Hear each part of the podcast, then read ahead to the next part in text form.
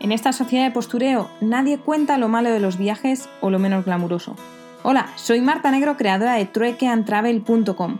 Me encuentro dando la vuelta al mundo haciendo trueque y estoy aquí para contarte los pequeños detalles de mi aventura o esas anécdotas que animan una cena. Así que si quieres saber la cruda realidad de los viajes y viajar conmigo en esta vuelta al mundo, ajustate los auriculares, que nos vamos.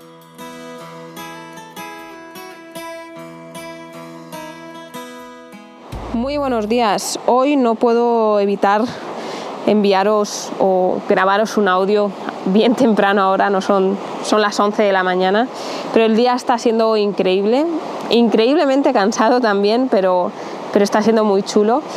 Ayer por la noche estuve hablando con mi compañera de, una de mis compañeras de habitación, hablando, informándome un poco qué ruta podía seguir y asesorándome y descarté la que tenía pensada porque me dijo que para llevar mochila y demás que iba a ser un poco demasiado.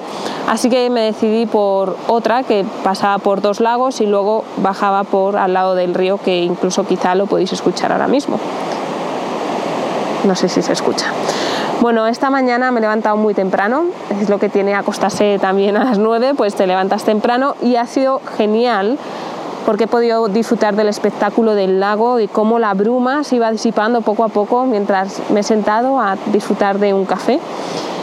Y luego he comenzado a caminar y ha sido increíble cómo pasar de un sitio tan turístico a estar durante una hora caminando y no cruzarme absolutamente con nadie.